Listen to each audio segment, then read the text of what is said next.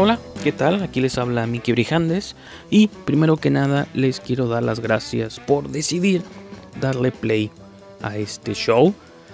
Para los más observadores de ustedes, o quizá los que me han seguido o nos han seguido aquí por muchos años, se darán cuenta que se trata de la republicación de un episodio viejo del Boletín Sangriento. Estamos por relanzar en versión podcast este pequeño proyecto donde pues, nos enfocamos en las conversaciones de cine de terror, así que decidí rescatar unos cuantos episodios del pasado.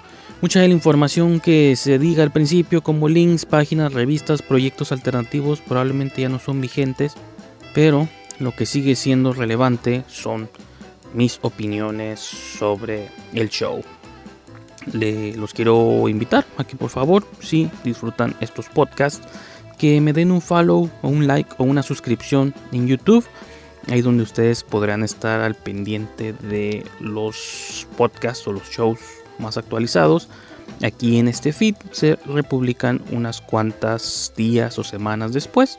Así que nomás les quiero mencionar eso. Si quieren estar al tanto y tener todo este, casi casi en caliente como pan cuando sale del horno, pues síganme en youtube.com diagonal Pero si no, si son personas que viven bajo la virtud de la paciencia, pues entonces en este feed de Spotify, Apple o donde sea que ustedes obtengan sus podcasts, estarán recibiendo las nuevas y más actuales ediciones de El Boletín Sangriento. Pero por el momento los dejo con estos viejos episodios que ya pueden considerarse del baúl de los recuerdos, ¿no? O de archivo o como lo quieran considerar.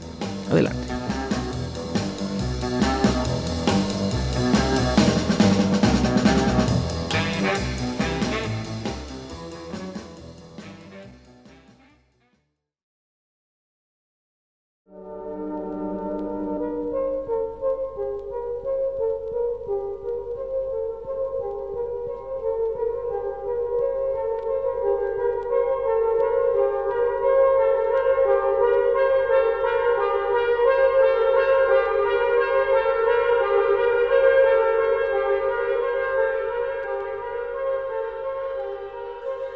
Hola, ¿qué tal? Sean todos ustedes bienvenidos a un episodio más de Esquina del Cine. Aquí les habla Miki Brijandes.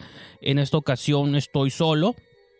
Incluso todavía no sé, al momento de esta grabación todavía no sé si este episodio va a ser considerado como parte de la continuidad original de Esquina del Cine. Eh, no tendría por qué no serlo. Creo que la única diferencia es una, pues que me encuentro solo, sin mi coanfitrión este, original, que es Cuauhtémoc Relas o alguno de nuestros invitados, ¿no? Que a veces me acompaña. Y ahora sí que por dónde... No, no tengo todavía muy claro por dónde empezar a abordar esta película. Eh, publiqué una fotografía en mi Instagram de que le iba a ver y recibí un comentario del director Isaac Esban diciéndome que es su película favorita del año, ¿no? Y yo que lo sigo mucho a él en Twitter y en Facebook, creo que, digo, de las pocas cosas que tenemos en común, este, el conductor de un programa de radio y un director de cine, eh, creo que es que siempre estamos aventando como a la ligera cuáles son cada película nueva que vemos parece que es nuestra nueva película favorita que hemos visto en todo el año, ¿no? Y en toda la vida. Eh, pero creo que eso, digo, obviamente con el tiempo y una vez que dejas que las cosas se asienten, ya puedes tú como decir, no, creo que esta sí es la mejor película del año, esta no. Eh, recientemente comentaba yo que Nación Asesina, Assassination Nation de Sam Levinson, era mi película favorita del año. Por todo gran parte del 2018, mi película favorita había sido Aniquilación. Entre Aniquilación de Garland y, Vengan y Revenge de Fargit o Forgot, así que mi, disculpen mi francés, habían se ven como disputado mi número uno. Hereditary de Ari Aster también por un tiempo fue mi número uno. Pues parece que cada que veo una película nueva, automáticamente sube a ser mi película número uno del año. Entonces acabo de ver Suspiria de Guadagnino y ya subió también a ser mi película favorita del año. Y lo veo en el sentido de que ahorita hablo de Aniquilación, de Nación Asesina, de Revenge, tres películas muy distintas entre sí, Creo que si ustedes han visto cualquiera de estas películas, incluso Mandy de Panos Cosmatos, si ustedes ven cualquiera de estas tres o cuatro películas, Suspiria tiene elementos de todas ellas. hasta de Hereditary. Es como si hubiera, metido a una licuadora estas cuatro o cinco películas que he estado mencionando. Y lo mejor de ello lo plasmó Luca Guadagnino, ¿no? Eh, no sé qué tan necesario no sea indagar en Suspiria. Digo, el título. Ahora sí que, digo, les puedo hablar a dos diferentes tipos de públicos, ¿no? Tanto a los que están familiarizados con original, los que quieren que me salte directo al review de la nueva película, pero también creo que es necesario hacer, aunque sea un brevísimo repaso de la cinta original. La película original es Suspiria. O sea, no, esta es una especie de remake, reimaginación, reboot, replanteamiento, renacimiento, todos los res que podamos este, imaginar. La original de Argento del 77 eh, pertenecía a un movimiento del cine italiano muy particular de la época, ¿no? Eh, que es como el Giallo, que ya estaba dando también a pie como al cine de asesinos seriales, de muertes. Eh, por ahí digo, Suspiria sale un año antes de Halloween del 78, que es como una versión americanizada de los asesinos de cuchillos, ¿no? Y el slasher, por así decirlo. Creo que el, para mí el Yalo y el slasher sí, sí comparten ahí como un lazo en su ADN, ¿no? Entonces, de algún, y esa película Suspiria creo que trasciende más allá de por la trama o porque haya innovado en una cuestión narrativa. Porque incluso dentro de la misma obra de Dario Argento creo que sobresale como un chispazo de genialidad. Eh, Suspiria es parte oficial, no oficial, eh, de una trilogía, ¿no? Que la trilogía de las lágrimas o de, de las madres. La de las madres, me parece que se llama de la, la trilogía de las madres. Es la madre de las lágrimas, la madre de la oscuridad o de las tinieblas y la madre de las lágrimas, ¿no? Eh, las primeras dos las hizo muy consecutivas, que fueron Suspiria del 77, Inferno del 80 y hasta el 2007 hizo la tercera, que es Mother of Tears, ¿no? Que, es como la más dispar porque la hizo muchos años después, la estética y ya Argento era otro, ¿no? Que de hecho en esa última sale actuando su hija, este, Asia. Pero las primeras dos, este, entre Suspiria e Inferno, hay como un enlace visual o como narrativo muy similar. Pero se me hace muy curioso que, por ejemplo, Suspiria terminó siendo un hit eh, en, taquilla o como en los círculos del horror y eso permitió que Fox le diera como luz verde para producir Inferno, una secuela. De hecho, si ustedes revisitan Inferno o no la han visto en mucho tiempo, abre con las clásicas este, fanfarria esta de Fox, cuando la original no lo tiene. La original era una película más de Dario Argento, su hermano Claudio, era una producción italiana, hábilmente, e Inferno, aunque es superior en muchos aspectos técnicos eh, o actorales, por así decirlo, se ve como mucho más pulida, no puede recrear en muchas áreas lo que había hecho tres años antes con la Suspiria original. Incluso aunque son muchos juegos de iluminación y de fotografía muy similares o con intentos de igualarlos, creo que ahora sí se, se cumple esta maldición de que trabajar con más resulta este, trabajar con menos, ¿no? O se ve como mucho menos en pantalla. Creo que la original Suspiria tiene un espacio, así que sí, se, ubica en un lugar muy particular en la historia del cine de manera personal. Es una de mis tres películas de horror favoritas, ya lo he mencionado en algunos programas previos. Así que mi trinidad de películas de terror favoritas en la vida es La Noche de los Muertos Vivientes de George Romero, La Masacre en Texas de Toby Hooper, y Suspiria de Dario Argento. Creo que para mí entre esas tres son las... Si alguien pudiera meter en una licuadora esas tres películas, tendría la película de terror perfecta, a mi parecer. Y creo que lo que Suspiria aporta en esas tres, que por ejemplo Masacre en Texas no lo tiene, ni tampoco eh, La Noche de los Muertos Vivientes, es el, lo, visual. Aunque esas otras dos hacen cosas visuales muy interesantes, son como mucho más crudas, más rudas, se sienten más como hechas con las manos. Suspiria se siente como una película ensamblada por un visualista o por alguien que le prefirió dar un énfasis a la imagen como quizá nunca se ha visto antes. O sea, sí podemos revisitar muchas películas de Technicolor y decir, claro, ahí estaba todo. Y después tampoco, pues no creo que lo, aparte del horror, creo que siempre se ha nutrido bastante más de la oscuridad o de las sombras.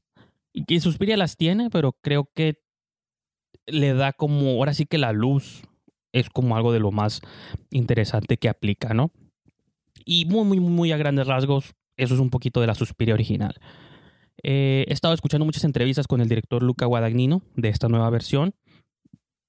Él ha estado mencionando que desde los 14 años él tenía la idea de hacer un remake, que es una película que lo marcó y dijo algún día en la, la vida me va a dar la oportunidad de hacer un remake de esta película. A lo mejor está exagerando o está haciendo este, eh, no sé, pues sí, exagerado, lo que sea, pero entiendo como hay ciertos, tenemos de pronto estas ciertas visiones a ciertas edades y no sabemos si las vamos a cumplir o no. Él obviamente se hace director de cine, se va por una ruta mucho más dramática, más intimista. Eh, repito, en entrevista, una entrevista que estaba checando de él para el canal Build. Es un, ese es un canal que hace entrevistas muy, muy padres, muy interesantes, con los estrenos que están saliendo en cines. Él comenta que él siempre quiso ser cineasta de terror, pero las circunstancias, ahora sí que el mercado, el haber crecido en Italia, empezar en el cine indie, todo lo empujó a hacer carrera en el cine dramático, ahora sí que en el cine intenso, incluso su guion ganó un Oscar eh, con Call Me By Your Name, eh, una película completamente dramática. Y es una película que yo también llegué a hablar este, en Esquina del Cine, que no me gustó. Ese fue mi primer y hasta la fecha único acercamiento con el cine de Guadagnino. He tenido, así que tengo en la lista de espera ver sus películas anteriores como Melissa P., este, A Bigger Splash, que están en plataformas en línea, hay maneras de verlas, no me he dado el tiempo de hacerlo. Call Me By Your Name fue mi primer acercamiento a Guadagnino y no fue una película que me haya gustado del todo la trama, por así decirlo. Pero la estética sí, y más en ese momento ya se sabía que él estaba haciendo o estaba por comenzar Suspiria. Y creo que esa película la vi como casi desde ese punto de vista. Dije, ok, y también obviamente teniendo la referencia que les platicaba al principio del programa.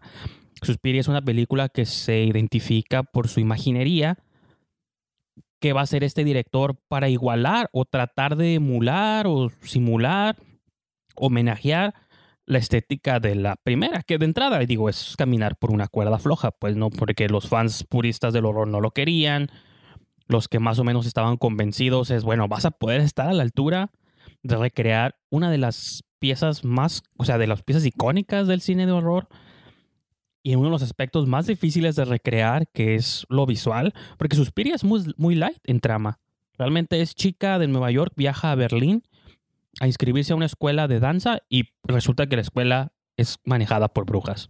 Esa es la línea narrativa. Todo es atmósfera, emociones, sonidos, la música de Goblin. Todo está, todo es más que nada como la forma, ¿no? Por así como llaman siempre esto de fondo y forma. Suspiria es pura forma. Entonces, cuando veo Call Me By Your Name, digo, bueno, creo que vi la chispa de Guadagnino. Dije, creo que, al menos en lo visual, lo vi, lo veo más o menos. Puedes ver que es un director apasionado por lo que hace. Es italiano, entonces es casi como los franceses, ¿no? Como por su sangre fluye el cine, mucho más que aquí en Occidente, ¿no? Entonces dije, ok, lo compro. Y a mediados del año empiezan a salir los trailers, primeras imágenes, primeras fotografías. Vemos a Dakota Johnson, que yo desde que hizo este, la saga esta de Shades of Grey, me considero fan de ella. Creo que es como Kristen Stewart, eh, en mi opinión, de que creo que le gana más la reputación que el talento que tiene, ¿no? Y creo que se me hace suave que Dakota Johnson está tomando cada vez ese tipo de roles. Ya la habíamos visto hace poquito. Una película que yo también sentí que pasó un poco desapercibida, que fue Black Mass. De los últimos también grandes papeles que le vi a Johnny Depp, que hacía de Whitey Bulger. Que por cierto, recientemente mataron a Whitey Bulger en la cárcel que fue este famoso mafioso de Boston, de los últimos, repito, grandes papeles que le he visto a Johnny Depp. Salía ahí Dakota Johnson como su esposa. Hace poquito salió en una película que no he visto porque no se ha estrenado en México, la de nueva de Drew Goddard, la de tiempos macabros en el Royal, o tiempos, no sé cómo se llama, malos tiempos en el Royal. Tampoco la hemos visto. Y poco a poco he estado tomando como decisiones que a mí me gustan bastante, ¿no? Y el hecho de que aquí en esta película sea como una especie de musa de para Guadagnino o co-musa junto a su, la que sí es, por así decirlo, su musa de verdad, que es eh, Tilda Swinton. Pues ahora sí que reunió un montón, eh, un cast de entre Swinton, a Jack Johnson, una actriz que no sé qué tanto aparezca en el radar de ustedes, pero a mí también me gusta mucho. Tiene como un look muy particular que es Mia Goth, que no sé si todavía por mucho tiempo estuvo saliendo con Shia LaBeouf, eran como pareja, la pareja excéntrica de Hollywood, ¿no? Eh, Mia Goth sale salió a trabajar con Lars von Trier, trabajó en Gore Verbinski, una película del año pasado, la de la A Cure for Wellness, La cura siniestra, que también siento es una película infravalorada y que tiene, fíjate que ciertos aires con lo que hizo Yagua Dagnino aquí con la nueva Suspiria. Entonces reúne estas tres actrices, incluidas muchas otras, ¿eh? no, no, son como las quizá las más conocidas o las que aparecen, sus rostros podemos ubicar en los pósters, pero es un elenco ahora sí que 95% femenino. Y Guadagnino, empiezan a salir las imágenes, los pósters, las fotos, los videos, los trailers y nos damos cuenta que posiblemente él se fue por otro lado. Colores mucho más apagados, tomó la decisión estética, la, perdón, la decisión histórica de ubicarla en el 77 en Berlín, justo en el, o sea, en la original es del 77 porque en esa época se realizó y está ambientada en el 77, ¿no? La original es contemporánea en su tiempo. Esta nueva es como se puede considerar de época ambientada en el mismo año que se filmó la original. Entonces, hasta incluso esa decisión es como interesante. Y conforme te empiezas a sumergir en la nueva Suspiria, que dura como dos horas y media, tirándole a las dos horas cuarenta, se desenvuelve casi como una novela, ¿no? Y una novela como histórica que desde el principio te das cuenta lo importante que la política, o sea, lo que la política juega en el rol de esta movie. Eh, en ese tiempo Berlín estaba separado por la muralla, la pared. Sí, pues eh, la wall, ¿no? La verdad es que la, la muralla. Y la escuela de brujas en esta película está ubicada justo enfrente de la barda, ¿no? Entonces, de algún modo, como que hay siempre una cuestión política de cómo este convento o este coven, por así decirlo, que es más bien como aquelarre de brujas, viven como al margen, pero divididos y apartados de todos los demás, ¿no? Constantemente se nos está recordando cómo hay dos este, facciones en guerra, en conflicto. Y pues digo, esto es históricamente cierto, las guerras usualmente han sido peleadas por hombres, ¿no? O los frentes siempre han sido liderados por hombres. La película de Patty Jenkins, Wonder Woman, se burla de algún modo o satiriza ese elemento. Pues cuando Wonder Woman llega a pelear la guerra, se da cuenta que los hombres arruinan todo. Por eso las Amazonas viven como recluidas en su isla, lejos de, de estas, ahora sí que maquinaciones torpes, ¿no? Del hombre esta película juega como con ese tipo de conceptos donde mientras los hombres están preocupados por pelear sus guerras, por mantener sus conflictos armados, sus divisiones políticas, sus intereses personales, estas mujeres están llevando, están conduciendo una escuela de danza, pero de algún modo están empujando como la permanencia de la feminidad, ¿no? Y cómo han hecho eso durante décadas, siglos, milenios, porque es repito, es una cuestión, así que es como una aquelarre de brujas que data desde tiempos... Y no, no, no, están como, no está como explicado esto en la película, pero te queda claro, pues, por la mitología que se plantea, por las cosas que se van revelando. Y repito, de entrada, cuando la película te golpea con eso, te das cuenta cómo ya se distanció años luz de la Suspiria original. La Suspiria original no tenía nada de estos contextos eh, sociales. Y esta Guadagnino no tiene el interés de restregártelos o abrir con esa cuestión. Eh, por ejemplo, y la película que repito se lleva en los 70 la mayoría de los personajes grandes de esta película, eh, que son como las señoras, las brujas mayores, y hay como un, hay un psicoanalista, un psiquiatra que está tratando una de... Hay una chica que escapa. el personaje Chloe Grace Moretz eh, es como una chica que la película empieza con ella escapando de esta escuela. Que eso pasa en la Suspiria original, si se acuerdan, cuando llega Susie O'Banion, que es este personaje Jessica Harper, ve a una chica escapando de la escuela a través del bosque. En la película original, ella simplemente va y se hospeda a un hotel y en ese hotel conoce su muerte, que es una de las muertes más este, estilizadas en la historia del cine y fue cuando Suspiria te dejaba en claro por dónde iba a ir, ¿no? Cuando la chica esta se ahorca y cae a través de ese cristal que está en el techo amarillo con naranjas y rosas. Esta película sí repite muchos beats o ideas que te remiten al original, pero también repito, se va como por muchos lados muy distintos. Entonces, este, este psicoanalista está tratando, este psiquiatra está tratando a Chloe Moretz, porque la chica esta está como completamente enloquecida, le habla, le empieza a decir que no, es que en esta escuela hay brujas y que tienen esto y lo otro, y obviamente pues el otro como ser un hombre de ciencia, no le cree, pero tampoco la descalifica por completo, ¿no? Entonces, a modo de, pues, de ver así como de quest personal, este psiquiatra empieza a tratar de indagar o como investigar por medios propios qué, qué es lo que está pasando en esta escuela, ¿no? Si es que acaso, porque aunque no esté pasando nada siniestro o algo macabro, sobrenatural, algo pasó que trastornó bastante al personaje de Chloe Moretz. Entonces, de algún modo, y también es un personaje que conforme lo vamos desconociendo nos damos cuenta que es un personaje que vivió como una especie de pérdida, tiene como una especie de vacío interno y está, tratando de encontrar como maneras de llenarlo, ¿no? Entonces, repito, esta, la película empieza a plantear elementos muy, muy interesantes, porque por ejemplo, si se acuerdan de la película original, hay, una, hay como especie de análogos a este personaje, que es el personaje de Udo Kier. Me parece que hay otros, otros investigadores también pero muy por la superficie. Esta película agarra a ese personaje y le da mucho más backstory, le agrega mucho más trasfondo. Ah, y lo que estaba comentando, así es como mi manera de hablar, abrir, muchos paréntesis. Muchos de los personajes que están, las, de las, tanto de las señoras como este psiquiatra del, que viven en los 70s, son personajes que vivieron sus juventudes en los 40s. Entonces, la película sí aborda de frente que durante los, o sea, el, sobre el nazismo, pues y cómo estas personas vivieron de algún modo el holocausto de maneras directas o indirectas, porque también se, presentan personajes judíos que fueron como víctimas aledañas del holocausto y cómo por los 70 se está queriendo como borrar esta imagen de que Alemania es un, es un lugar, es un, así que un cúmulo de maldad, ¿no? Un bastión de maldad. Entonces está queriendo como borrar esa imagen a cierto punto pero todas estas personas vivieron por situaciones horríficas y de algún modo representado en esta película, sí, sí, sí sigue siendo ahora sí que al menos esa escuela o esa esquina de Berlín un bastión de, la, de maldad, pues, ¿no? Porque es una aquilada de brujas que está buscando algo.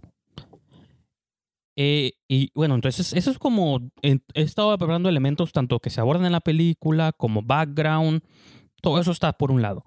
Por otro lado está el personaje otra vez de Susie Bannion, ahora interpretado por Dakota Johnson, que es una bailarina eh, de Nueva York que decide irse a Berlín a inscribirse a esa escuela porque es fan como de una de las de las maestras que es Tilda Swinton, la maestra Blanc.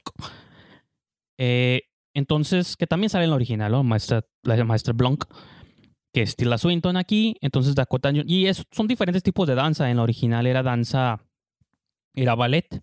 Hasta salía Miguel Bosé por ahí, si se acuerdan. Era ballet. En esta es como casi danza corporal contemporánea. Ahora sí que no soy especialista en danza, pero es mucho más cercano como esta cuestión de la danza contemporánea de los 70s, ¿no? Que es muy diferente pero también como muy física, muy corporal. Este, las chicas bailan casi como sin ropa. eso se ve en el trailer y en las fotos, ¿no? Hay como una danza principal que hacen, que es la danza de las cuerdas rojas, donde es una cuestión como muy hipnotista, muy seductora. Y esa es otra cuestión que Guadagnino trató de hacer. Dice, yo no puedo creer que la original, la película original era sobre danza, pero la danza pasa casi como a elementos secundarios o terciarios. Y hay una entrevista que hace para el podcast de Filmstruck Guadagnino donde él comenta que siempre pensó que e-, es desaprovechar una, una oportunidad como al explotar el elemento del baile, pues. Porque, ok, si estás hablando de un, este, un grupo de brujas o una casa de brujas que su labor es hipnotizar al otro, seducirte, ahora sí que embrujarte, que para él resultaba demasiado obvio o tan obvio que lo hicieran a través de la danza y los movimientos corporales, que aparte no es nomás una cuestión inventada ni por él ni que él se le haya ocurrido, por siglos o por épocas siempre se ha considerado como la danza o el, el hecho de, o el hecho de ver a alguien danzante frente a ti como una cuestión de un enlace mental te hipnotiza, de seducción, ¿no? Entonces, eso creo que Guadagnino explota a la perfección la danza para reflejar o representar cómo las brujas empiezan a someterte a su poder, ¿no? A convencerte, a manipularte. Entonces la película está llena como de movimientos, hasta la manera que hace los planos, los de pronto hay cortes como muy rápidos, pero de pronto en otros momentos la cámara flota por todos lados. Y esto pasa desde los primeros 10 minutos. Yo creo que desde que la película arranca y te das cuenta el tipo de dirección por la que se está yendo Guadagnino, como encuadres muy extraños, estos como, repito, una cámara flotante que no podemos como que seguir y al principio nos causa como un dolor de cabeza, pero dices, no, creo que ya entendí por dónde va la película. No es tan, no es estática la película, todo el tiempo te está como sumergiendo en algo. En, ahora sí que estás, desde que te sientas durante dos horas y media, eres parte como de un ritual. Y cuando la película termina, te quedas con la sensación de que fuiste embrujado, hipnotizado, fuiste trasladado como a otra época, a otro, a otro estado mental. Y eso es muy difícil de conseguir. O sea, este año creo que lo más similar fue, por cierto punto, es Mandy de Panos Cosmatos. Es otro tipo de película, no estoy queriendo decir que son similares. Al principio comentaba cómo en una licuadora hay influencias de todas. Creo que esa película se preocupó mucho por hipnotizarte también, ¿no? Meterte en una atmósfera de sonido y de visuales. Creo que esta Suspiria lo hace también a su modo. Y cuando lo analizamos es cuando te das cuenta que es el mejor homenaje que le pudieron haber hecho a la película original. Porque la película original, independientemente de las cuestiones estéticas que mencioné al principio, si algo tiene es que durante una hora cuarenta, o lo que dure, te sumerge en un trance auditivo, visual, eh, de belleza. Obviamente son películas, digo, tanto como Guadagnino como Argento son hombres, entonces, incluso si lo queremos ver desde ese aspecto, que ahorita es muy debatible, pero a mí me vale, como esta idea de usar también mujeres atractivas.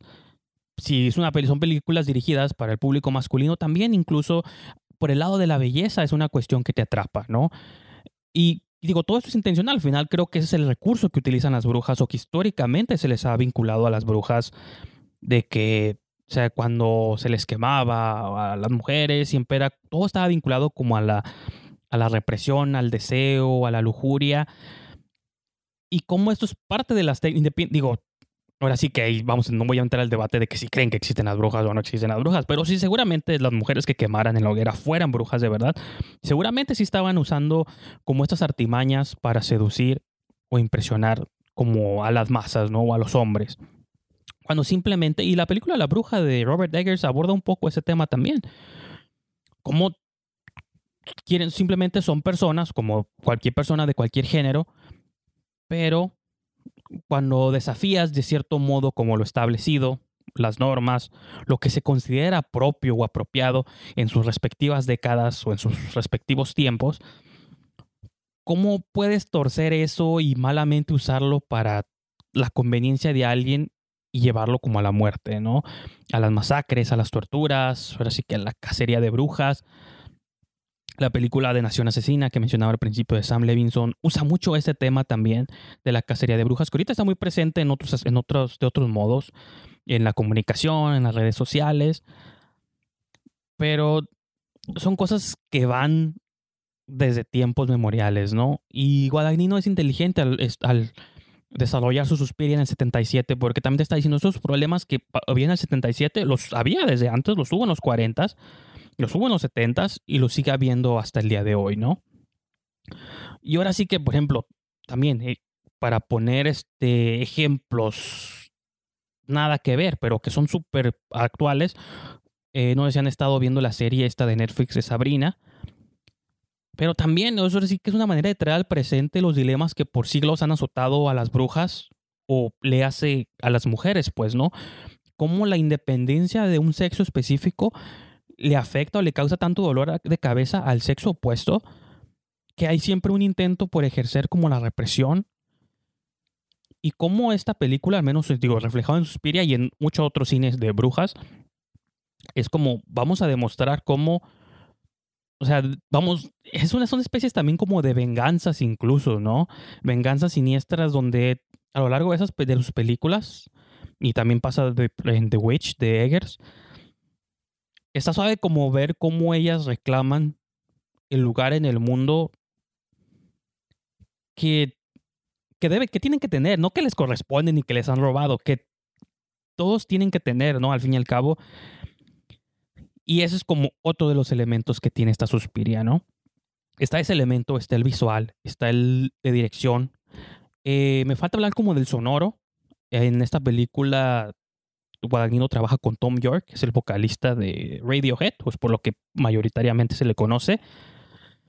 Eh, no sé si estoy equivocado o no, tampoco sigo mucho la carrera de Radiohead o de Tom York, pero me parece que es como el primer score que trabaja casi como en forma o como completo, ¿no? Casi como lo que hizo Trent Reznor en Social Network, ¿no? Son como estos músicos eh, que no tienen trayectoria o no tenían trayectoria como compositores de soundtracks o de scores para películas, pero son reclutados por cineastas que son fanáticos de su obra y de algún modo los quieren integrar o hacerlos que exploren como nuevas facetas de sí mismos, ¿no? Y digo esto, y digo todo esto nomás para mencionar que la música de que York hace para Suspiria no podría tener menos que ver con el score original de Goblin. Pero es porque la película de Guadagnino poco tiene que ver en ese sentido con la película de Argento, pues el tipo de, trance al que te someten ambas movies es muy distinto. La original es visceral, es este, generarte emociones en la piel. El de Guadagnino quiere generarte cosas debajo de la piel, llegarte hasta la entraña. Por eso se mete en situaciones como de política, de género, eh, sociales, de conflictos. Y ahí es donde yo creo que tiene éxito y tiene sentido que utilice una música mucho más apagada, mucho más sutil y que es como mucho más un trance, pues, ¿no? Es más una ambientación que te está creando. Estos son como los elementos superficiales o viscerales que me transmitió la película. Es una película ensamblada por un... No quiero desde ahorita ya compararlo con, con los Hitchcocks o los Kubricks del mundo, porque son cosas que toman años, no porque Guadagnino no lo pueda hacer, sino porque son cosas que toman años en, en evaluarse o determinarse. Pero sí, creo que se hace muchas de las mismas herramientas, pues tanto Hitchcock como Kubrick se les conoce como, se les puede como catalogar como cineastas de horror, aunque trabajaron como al margen del género, más que nada estaban como interesados en diferentes tipos de suspensos o de tensiones o personajes en situaciones críticas, que de algún modo eso es el horror también, no nomás tienen que ser monstruos, vampiros y fantasmas. Y creo que Suspiria, aunque lidia con brujas, que es una variante de estos monstruos, está más preocupada en causarte como otro tipo de pesadillas. Y también me queda claro que es una película que yo disfruté 100%, pero muchos la han estado comparando también con Madre de Darren Aronofsky. Es una película que si desde los primeros 10 minutos no estás con la, con la movie, ya los últimos 2, 20 que faltan, no vas a estar con ella nunca.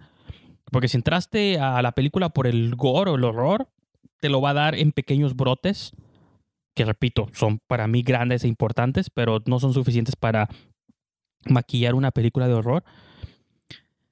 Y también por otro lado es abstracta en muchos aspectos. No abstracta, pero se, toma, se que se cose a fuego lento, pues, y también creo que tiene más cosas en su contra para no ser disfrutada empezando porque es una, se llama Suspiria y la gente todavía tiene en su cabeza una película original que va a ser inigualable y se vale. Desde pronto es injusto, ese tipo de cosas injustos le pasó también un poquito a la Halloween de Gordon Green. Es difícil hacer statements tan pronto, tan rápido de películas tan nuevas. Cuando el Halloween, Suspiria, no sé, The Shining, son movies que hemos tenido años, décadas para dejar que se fermenten, analizarlas y analizarlas y repasarlas y revisitarlas y reestudiarlas. Y sí se pueden aventar, obviamente, statements de decir, ah, esta es un movie está al nivel de ellas y verla dentro de 10 años y decir, no, creo que exageré un poco. O viceversa, películas que a lo mejor pasan desapercibidas en su tiempo, las revisitas en 20 años y dices, wow, no puedo creer que esta movie existió y hubo gente que la vio en cines en su tiempo y cómo no cambió la cultura para siempre. Ahora sí que yo no sé en qué lado de la historia se va a ubicar esta Suspiria. Tiene estos elementos en su contra, pero ahora sí que los invito a que entren con la mente en blanco y creo que su mayor eh, bendición es también su mayor maldición de Suspiria. Recientemente vi el documental de sobre Orson Welles, ese de Me amarán cuando esté muerto, que está en Netflix, muy bueno. Y ahí en ese documental se establece que Orson Welles vivió con una maldición toda su vida, que se llamó Citizen Kane, de que hizo la mejor movie para su carrera, pero también hizo la peor porque nunca volvió a estar a la altura de esa primer cosa, pues no. Y como director de cine no tratas de igualarte a ti mismo ni tratas de igualar la historia del cine, simplemente quieres hacer una movie y quieres contar una historia. Y lo, de, lo demás no es importante, pero inevitablemente eres parte de una conversación mediática, de una crítica de cine, de un público, un entretenimiento, un mercado, una industria, y todos elementos quieren que sigas repitiéndote, que sigas haciendo lo mismo. Y esa fue como la, es un documental muy triste y es la, quizá, repito, la peor maldición y bendición de, de Orson Welles. En el caso de esta nueva Suspiria también, el título es su mayor bendición y su mayor maldición, porque todo mundo la está viendo o todo mundo tuvo interés en verla por el título. Si la película se llamara cualquier otro nombre Berlín o tuviera cualquier otro título, sería la misma película y sería la misma maravillosa película, pero quizá el interés o quizá nunca se hubiera producido porque diría, bueno, qué atractivo tiene esta movie extraña llamada Eras una vez en Berlín sobre brujas. No, no, no, no, no me trae, no, o sea, a lo mejor nunca se le hubiera dado una luz verde. Vivimos en esos tiempos de hacer remakes, reboots, de, utilizar, de traer nombres del pasado al presente le dices a alguien, vamos a hacer un Suspiria o vamos a hacerlo. la gente reconoce el nombre, es razón suficiente para hacerla. Pero la movie le debe poco, pero al mismo tiempo le debe mucho al título, ¿no? Entonces, es un estado mental difícil de acceder, pero no se me ocurre otro modo de cómo empezar a abordar esta película. De sentarte sabiendo que es una reinterpretación del concepto de Suspiria, pero al mismo tiempo despegarse por completo de todo lo que creemos que sabemos del original o lo que creemos que queremos ver y dejarnos llevar por este maravilloso viaje de dos horas y feria con Luca Guadagnino. Eh, y sí, es, es la mejor película que he visto este 2018 y es mucho tiempo de cine de terror. Eh, espero que cuando tengan oportunidad de verla podamos discutir al respecto, comentarla. Probablemente la sigamos abordando en esquina del cine en próximos episodios cuando se acerque mucho, se acerque su fecha de estreno en México. Pero pues si no, esta va a quedar como mi opinión. Mis primeras impresiones después de haberla visto solo una vez. Quiero verla otras 100 veces más. Porque siento que es, una, es un árbol que va, que va a seguir dando frutos en muchas cosas. Siento que hay un montón de cosas que me pasaron de largo, de sensaciones, de ideas, porque se ve la complejidad ¿no? en su construcción. Y ya no me queda recordarles que por favor entren en esquina del cine.com. Ahí pueden encontrar, obviamente, no solo este podcast, pueden encontrar un montón, todos nuestros programas, tanto del pasado como los del presente, críticas escritas de distintos colaboradores de todos los estrenos que tenemos eh, que salen en salas comerciales. Y pues también suscríbanse en iTunes, búsquenos en Esquina del Cine, en iTunes eh, Podcast o en su equivalente en Android. Ahí también pueden escuchar todo, descargar todos estos programas. Eh, sintonicen el programa de radio martes y jueves a las 3 de la tarde. También entren en esquinadelcine.com, ahí está el enlace para que nos puedan escuchar en vivo. Y repito, si se suscriben en iTunes y en todo esto, pues les va a llegar el update automático de que cuando estos programas se suben a la red. Eh, también pueden seguir en Twitter, Instagram, Letterboxd, arroba Brijandes. Los tres es el mismo. Eh, arroba. Eh, yo creo esto ha sido todo por hoy y nos escuchamos para la próxima.